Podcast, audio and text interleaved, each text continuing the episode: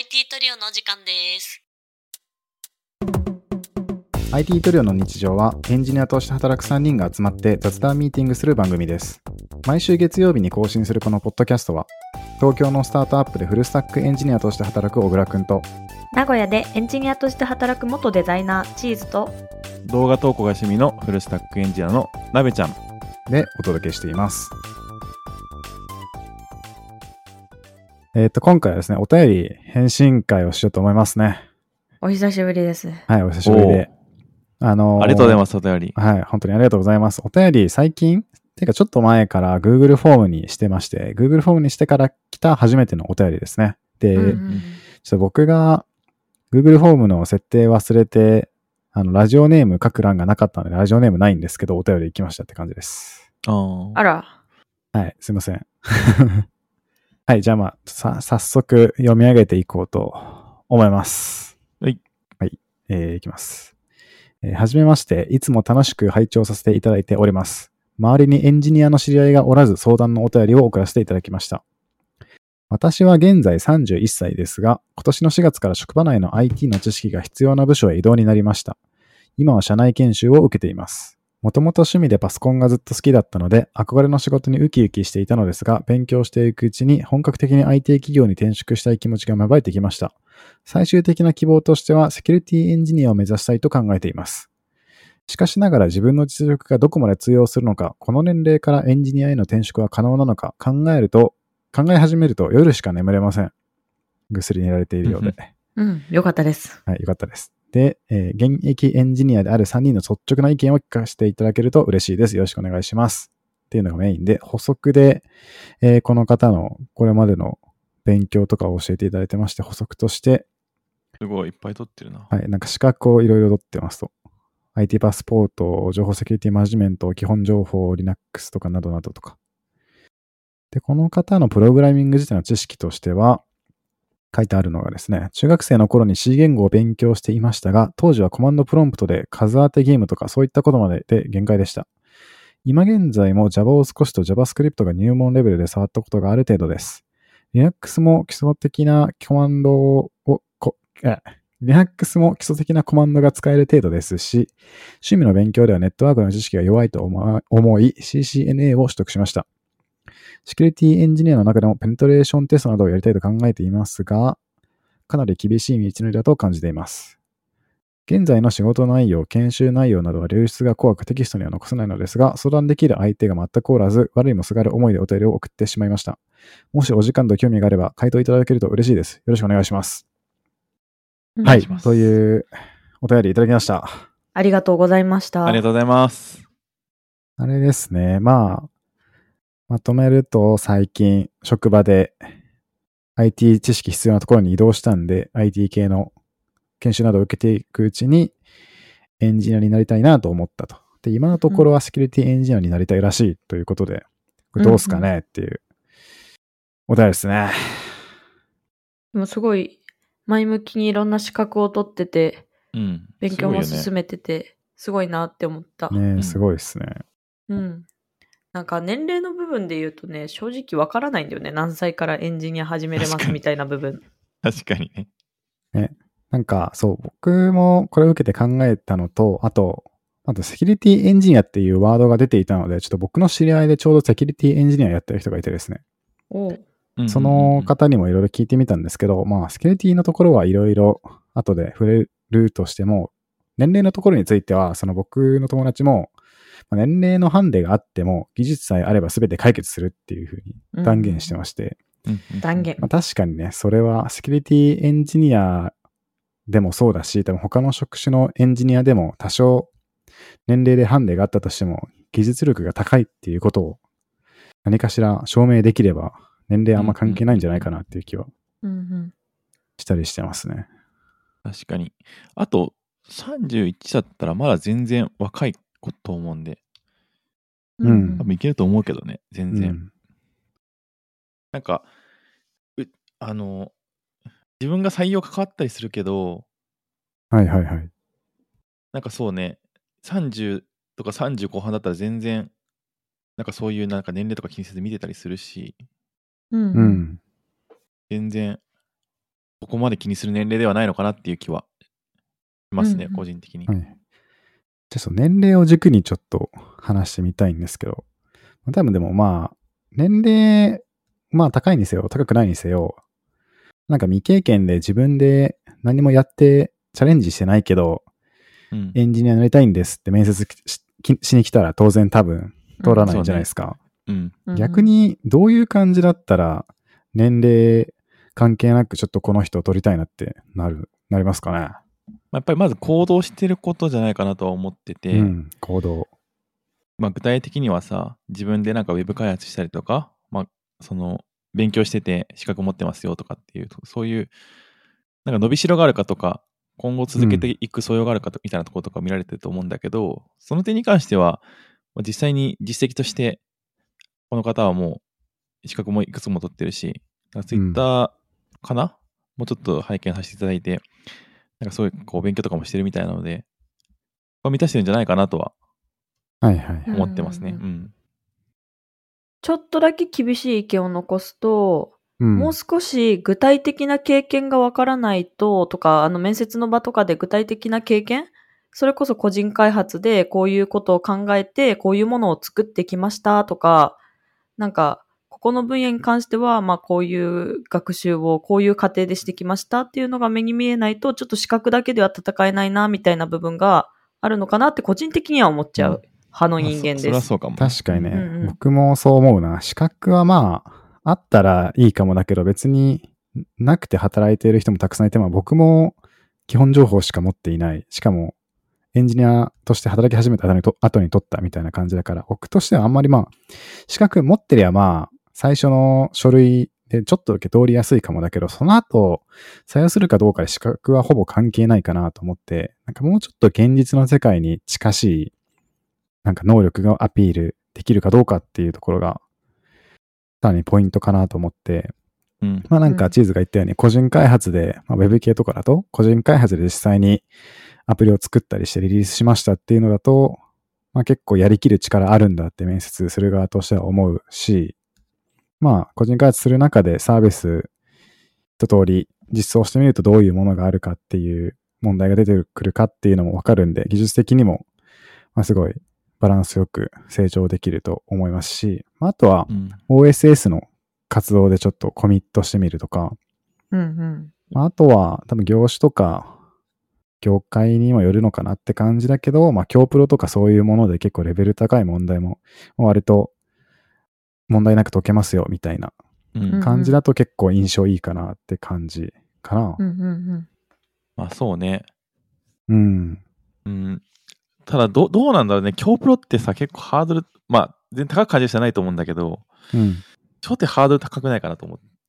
初手っていうのは、なんかほん、わからん、この人の、あの、レベル感全然知らんけど、あの、そうだね。あの、なんていうのかな。まあ、プログラミングを始めたばかりだとして、仮に。うんう。ん。で、まあ、まだこう、ちょっと触ったことあるよとか、ウェブ開発ちょっと楽しいなぐらいだったら、今日プロやった時に、なんていうのかな。うん、結構、んなんていうのかな。今日プロって結構問題難しいじゃん。アルゴリズムの話だからさ、ちょっとまた属性が違うと思うんだよね。ウェブ作るのとは。うんうんウェブまあねはなんか自分がこういろいろ書いて、実際にその目目に見えるものがあって、なんかその、なんていうのかな。結果がすごい見えやすいけど、ああいうアルゴリズム系ってなかなかね、こう、問題のアルゴリズムがやっぱこう、なんていうのかな。基礎知識がすごい専門知識を勉強しないとそもそも解けないから、うん。なんていうのかな。結果が出るまでに結構時間かかってしまうというか、なるほど。最初大変なんじゃないかなとか思ったりするけど、まあでもそれができたらね、当然評価はされると思うんで。うん。うん。うんでも結構始めやすいものではあるとは思った。あ、本当？うん。あなんかそのレベル感というよりかは、今日プロに参加するっていうことに対するハードルはそんなに高くないなって思ってて、うんう。うんん。なんか結構学生とかでも個人でやってる人多いなってイメージがあるっていうところから、まあウェブで参加申し込みしたらみできるぐらいのハードルかにね問題を渡してくれるからさ。まあ、個人開発だと、まあ、個人でいろいろ準備すべきとか考えるべきことが多いから、まあ、割かしハードルはトントンなんじゃないかなっていうのは個人的な意見。うん。うん。うん確かにね。まあ結構性質が違って向き不向きはあるかなっていう感じで、まあ、なんか個人開発は実際に目に見える動くものを作るのが好きだった場合はそっちの方がハマると思うし、もうちょっと数理的なものとかアルゴリズムとか、なんかそっちの方に興味がある場合は、まあ、京プロの方がやりやすいのかなっていう感じもするかな。なんかうんうん僕の友達ともこの前話したんだけど、京プロって結構実は初心者にの勉強にいいんじゃないか説を。うんがあってそうなんだ。うんっていうのも、京プロの問題って、まあ、いもちろんそういう問題を解く形式なんで、一問一問で完結するじゃないですか。うんだからなんか新しい言語の基礎文法とか他で覚えておく必要があるんだけど、まあそれを覚えた上でちょっと実際にもうちょっと実践に近い形で与えられた課題を解いてみたいって時に、京プロは結構その一問一問がまあ長くて30分とかそういうものの連続で済むから、その個人開発みたいにこう、スタートしてからまあリリースするまでのゴールがめちゃくちゃ長くて継続的にやっていかないっていうのとはまた別でうんうんうんうん。単発単発で完結させることができるっていうのが実は意外といいんじゃないかっていうことを確かにこの前友達と話してて、うんうんまあそこはまあ人の不向き不向きにあると思いますけど、まあ京プロもいいんじゃないかなって思いますね。僕は、ちょっと京プロあんまり好きじゃないですけど、あ、そうなんだ。私もあんまり。いいって言っといて。そうなんだ。いやなんかその、最初の勉強としてはいいかなっていう感じ、あまあね新しい言語を学ぶとか。まあでも自分はね、あの、どちらかというと、その京京プロから入ってよ。京プロというか、なんていうのかな、そういうプログラミングの問題とかっていうのところが入って、うんあの、パパイザとかでさ、あるんだけど、簡単な問題が A 問題、B 問題とか。確かに。あそこら辺のパイザの問題だったら、正直、すごい簡単なので、うん、あの、アットコダとかね、その、もう少しちょっと難しめの、ガチの京プロとかやるとすごい、やっぱ問題難しいけど、なんかああいうパイザとかはすごい問題簡単だから、最初やるのはいいかも、とは思う。確かにね。うんうんうんちなみにセキュリティエンジニアっていう分野は私は詳しくは知らないんだけど、結構そういう強プロみたいなコードを書く力とかって必要なんかな？コーディングそうそのあ力。たり、そう、そうこのわかんないよね3人がわかんないので、うんちょうどそこを僕の友達に聞いてきたんで、じゃあちょっとセキュリティエンジニアに絞ってちょっとうん。話をしていこうと思いますね。IT トリオまあちょっと前提として、その僕が、あのーこのお便り来たんだけどって言ってちょっとアドバイスもらった友達は、えっ、とですね、現在セキュリティリサーチャーという肩書きでマルウェアマルウェア解析や脆弱性の研究をしているらしいです。すごいななんかかっこいいかね、かっこいいよね。まあ、なんかセキュリティ系の会社、まあ前職もセキュリティ系のやっていて、まあその都合でそんなに素性は明かせないらしいんですけど、まあそういうことらしいです。なるほど。ええで、まあ、彼はもう2社経験しているんで、その、インフォセキュインダストリー、情報セキュリティ産業、業界とは何ぞやっていうところから教えてくれたんですけど、まおなんか大きく分けて5個ぐらいあるらしいです。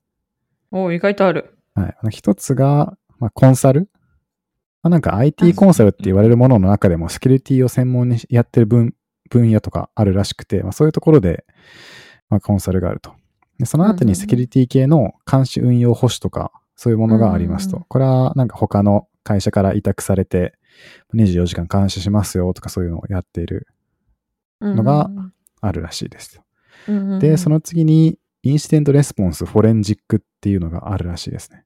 なんかこれは、保守運用と似ているって言ってたんですけど、まあ実際に障害が起こった時に、まあそのティ経緯の障害の影響度を実際に調査するとか、実際にその証拠を見つけるとかっていうのを、まあ、緊急時に対応しますっていうのが3番目にあると。うんうんで、4番目が脆弱性診断とかペネトレーションテスト。これはまあ既存のプロダクトでセキュリティ的に大丈夫ですかっていうのを、あの、まあ注文を受けて、実際にネット環境で攻撃したりとかして脆弱性を探るみたいなはいはものがいはい。4番目。で、5番目が研究開発。まあこれはあれですね。あの、ウイルス対策ソフトとかを開発したりとか、まあそういうのを研究したりとかするっていうのがあるらしいですと。うんうんうん。で、まあ今言った1番目コンサル、まあ2番 ,2 番目監視運用、3番目がインシデント対応、4番目が脆弱性診断、5番目が研究開発。で、これらはまあ、後ろになればなるほど難易度が上がっているらしいです。うんうんうんうんうん。でただ、まあ難易度と稼げるかどうかっていうのはまた別らしいですね。うんうんうんうん。はいはいはい。はい。だからなんかコンサルとかは、まあ割とその専門知識ない人が未経験で配属されて、まあなんか会社の仕組みにのっとってやっていくっていう会社も多いらしいんですけど、コンサルなんで、まあなんか人員的にも24時間張り付いているっていうわけではないから会社としては儲けやすいんで、はいなんか未経験の人がとりあえずそこに押し込まれているみたいなとか、うんそういうのもあるらしい。はい、のなんか闇っぽい感じが そう、若干してるけど。そう。結構ね。あとはまあ、監視運用保守っていうのも割と難しくないんで、そこまでは初心者も結構そこに配属される可能性が高いらしい。うんで、かつ、その人曰く、まあ、その、今言ったような領域っていうのは、最初に配属されちゃうと、とりあえず会社の中で領域またいで、ジョブチェンジするのは難しいらしいですね。あはあ、そうなんだ。い。まあ、なんかそういう業界らしいです。うんうんまあ、なんで、珍しいね。まあなんでちゃんと自分のやりたいところがはっきりしているんであれば、まあ、あの、慌てて、なんかセキュリティエンジニアにすぐなれるから、監視運用でもいいから転職とかじゃなくて、うんうん。なんかプログラミングとかセキュリティの知見をちゃんと自分で勉強しておいて、面接の段階でちゃんと希望を通るようにご了承できるパンをつけておくおかないと、厳しいっていうか辛いっていうふうに言ってましたね。結構大変だね。ねハード高いね。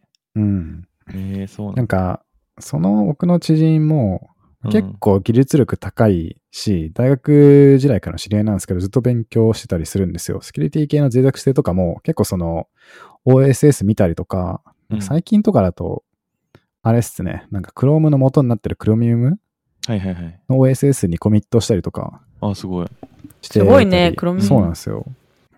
なんだけど、まあ最初に入った会社が結構その監視とか運用系だったから、うん。うんもう全然つまんなくて、うんうんまあなんか、技術力あるんだけど営業の方も結構やったりとからしいみたいなことを、はい、マジか。あら。言ったりしたんで、そこはなんかちゃんと本当に同じ鉄を踏んでほしくないっていうことで結構、うんうんうん。ポッドキャストなんで貼る場所がないんですが、2枚の Google ドキュメントにわたって資料をくれたっていう感じです、ありがとうございます。ありがとうございま。す。小倉くんのご友人さん。俺くんご飯ちゃんとおごってあげてね、友人の人に。確かにねちょっとこの前食った時僕が現金持ってなくて逆にちょっとおごってもらったわ。あ、マジか、そうなんだ。なんか、あれですね、うんいつかここのポッドキャストにも出てくれたらいいなって感じがしますけれども。確かに。はい。まあまあ、なんかそんな感じらしいですね。その情報セキュリティの産業分野に関しては。うんうんうん。いや、そう、それを聞いた上で、このラジオネームわからないんだけど、今日お便りを送ってくださった方は本当にセキュリティ周りのお仕事がしたいのかなは聞いてみたいですね。そうですね。それは確かに僕もお便り読んでちょっと思いましたし、まあこの相談するにあたって僕の知人にもお便りそのまま送ったんだけど、その人も同じことを言ってて、割とまだ、実はセキュリティエンジニアになりたいっていうふうに書いてくださってるけど、自分が一番何やりたいかっていうのは実はまだはっきり分かってないんじゃないかなっていううん、印象があったりしますね。なんか、好きな企業で一回バックエンドエンジニアとして働いてみてもいいんじゃないかな、みたいな。確かに。まあ、あと、僕思ったのは、もうちょっとコードを書く時間増やしてみてもいいのかなっていう。まあちょっと、そもそも今の仕事があるから、プライベートでどれだけ時間作れるかっていうのは難しいところもあると思うんだけど、でもうちょっとまあフロントとかバックエンドでもいいけど、もうちょっとコード書く量が増えたら、多分もうちょっと自分の好みとか関心がはっきりしてくる気がしたんですよね、僕は。お便り読む感じ。うんうんうん確かにね。なセキュ。リティの方とかだと、まあその OSS とかを見るとか、なんかその僕の友達言ってたのは、そのセキュリティ系の強プロみたいなのもあるらしくて、ええ草の CTF とかいうやつがあったりして、それはなんか与えられたコードの中から脆弱性を探すみたいな、まあそういう強プロもあるらしいんですけど、うんうん割ともうちょっうんうんとそういう感じで、分野限らず実践に近いところで手を動かす量を増やしてみると、もうちょっと、はなんていうんですかね、自分のやりたいような部分がはっきりしてくるんじゃないかなっていう気がうんうんうん。してますね、私。確かに確かに。同意です。まあ、なんでもうちょっとあれですね。別にこのお便りいただいたセキュリティエンジニアになりたいっていう意見を否定したいわけではなくて、実はもうちょっと手を動かしてみると、実はなりたい分野のエンジニアがセキュリティエンジニアではなかったっていう未来がありえそうな気がするから、うんうん。まあなんかもうちょっとね、こう手を動かして、もうちょっと考えてみたらいいんじゃないかなっていう気がしたりするっていう。なんか、普通によくある IT 系企業でバックエンドエンジニアとして働いてるけど、バックエンドエンジニアとして、まあ、セキュリティの範疇も考慮しなきゃいけない部分とかたくさんあるから、そういう場でセキュリティの知識を活かすこともできると思うから、うん。なんか、全然違う選択肢もあるかなって思ったり。なんかもうちょっと幅広く体験できるような選択肢を最初は選んで、その後また転職して、セキュリティエンジニアとして働きたかったらその道を選ぶっていう方法もあるかなって。確かにね。最初にセキュリティエンジニアって視点を絞りすぎない方が潰しが効きそうだし、楽しいことできそうな気がしますな。うんうんうんうん。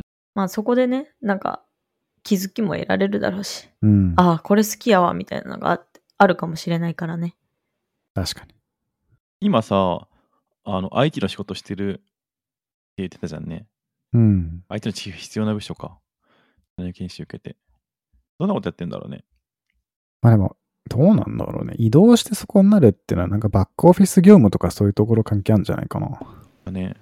そう。まあ、それでね、ある程度知識が身につきそうな感じだったらね、まあいいかなと、まあ確かにね。まあ体験するのもありかなと思うけど。うんうんうんその場にいて、まあでもその場にいたくないっていう願望があるかもしれあへんけど。るかな。うんまあ、そこでさ、わかんない。どれぐらいの知識がつくかわかんないけど、ある程度、業界的にも価値のあるスキルをつけれるんだったら、まあ、本当に1年とかで、その、やって、その、1年の業務経験として、ああ、確かにね転。職の幅とか聞かせやすくなるとは思うし、なんとなくお便りをさ、読んだ感じさ、エンジニアっていう職種ではないのかなって思ったんだけど、どうなんだろうん、なんか、コードを書くみたいな職種ではなさそうな気もしてじゃないかな。うんあ、じゃあ、ちょっと厳しいかな。それだったら確かに幅利かせるの難しいかもしれう。でもなんか、バックオフィスとかそういうのだったらもしかしたらネットワーク構築とかちょっとまあん。うんうんうんうん。関係あるかもしれない。確かに。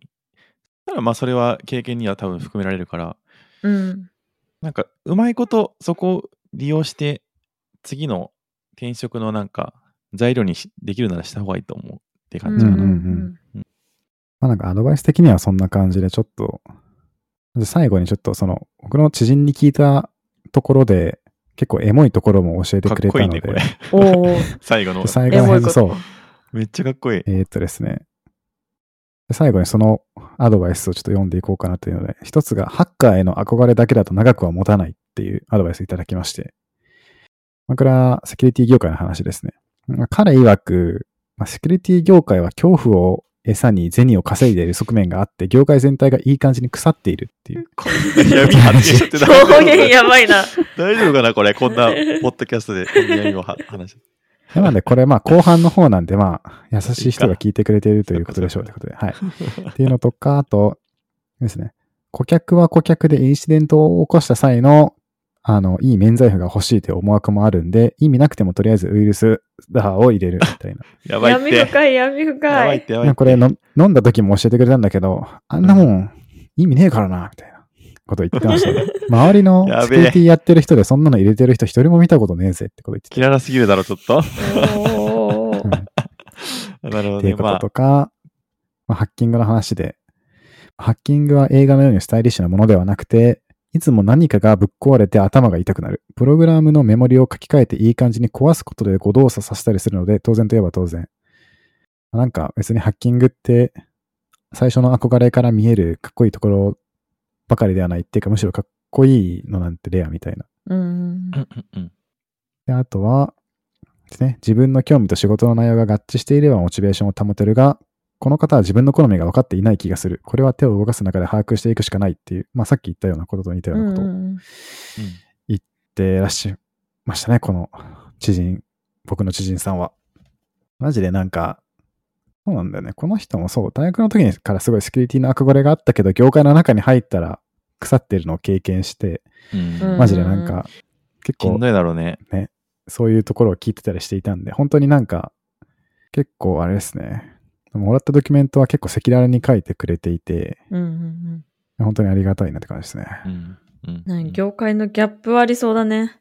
ねねえ。こんだけ勉強してたらなおさらショックやろな。そう、なんか、僕はこの人を見ていたから、うん。結構さセキュリティエンジニアっていうものに対するイメージが僕は結構ちょっと歪んでて、結構、うん。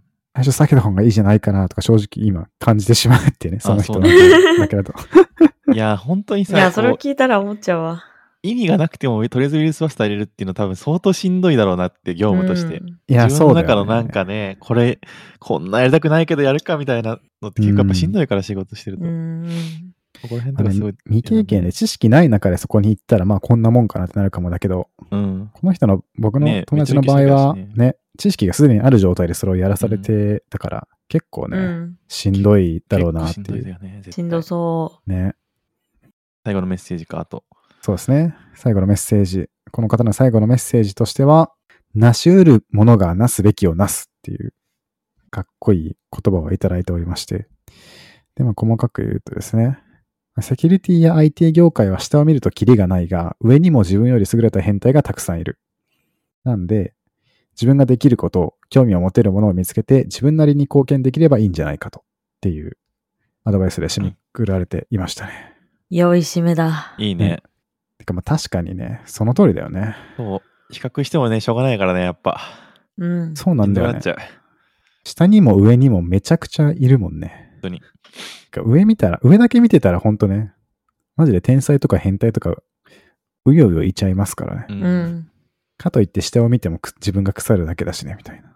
うん。だから確かに、やっぱりこの人の言ってる通り、自分が好きなものとか、興味持てるものっていうのをちゃんと見つけて、それを極めていた結果仕事につながったっていうのが多分一番ハッピーな道になるかなっていう。まあ、うん。言うは安し、行うは形っていう感じで、言うのは簡単にやるのはむずいんですけど、まあ実際そうだよなみたいな感じですよね。うんうんうんいやーまあなんかあれだな、なんか、エンジニアってなんかやっぱ、勉強というか自分の興味持てるものをちゃんと突き詰めないとうんやりにくいみたいなところがあって、若干なんかこう、一人で清めるみたいなことになりがちだけど、やっぱなんかこういう僕たちのポッドキャストみたいなもので結構この敷居を広げていってハッピーになる人を増やしたらいいなって思いましたね。おー、素うん敵。いいこと言うね。まあでもまず、こういうのを聞いてくれてるっていうのもね、興味があって動けてるっていうあなたたちなので。うん。そう。間違いないアンテナを張ってるんですごいですよ、本当うん。そうだよね。僕だって社会人になる前、てか大学生の頃からプログラミングはやってましたけど、ちゃんとそういう情報収集しようとかあんまやってなかったから。うんうんそうね。ひたすらコード書いてたわ。もう私も正直言うとできてると怪しいから。うんね 現状も怪しい。だからまあちゃんと自分の好きなものをね、極めていきたいねっていう、まあアドバイスの返答としてもそうだし、ちょっと自分たち自身に言い聞かせる意味でも、うん。そういう感じですかね。うんうん。一応30分ぐらいなんで、じゃあね、うん。この辺りで終わりにしますか。はい。はい。じゃあまあ、お便りいただいた、ちょっとラジオネームわかんないさん、ありがとうございました。この、ありがとうございます。ありがとうございます。この放送を聞いて、お便り送ってみたいなって思った方は、放送の概要欄に Google フォームのリンクあるんで、ぜひ、もっと短くてもいいんで、お便り、お願いします。お願いします。お願いしま。です気楽に送ってもらえると。気楽にお願いします。じゃあ、今日はこの辺で終わりにしましょう。ありがとうございましたは。いありがとうございましたありがとうございました。IT トリオの日常は番組へのお便りを募集しています。番組の感想や質問など、放送の概要欄にあるリンクから送ってくれると嬉しいです。また、このポッドキャストは毎週月曜日に更新しています。番組のフォローやレビューが励みになるので、ぜひお願いします。それではまた来週お会いしましょう。ありがとうございました。ありがとうございましあた。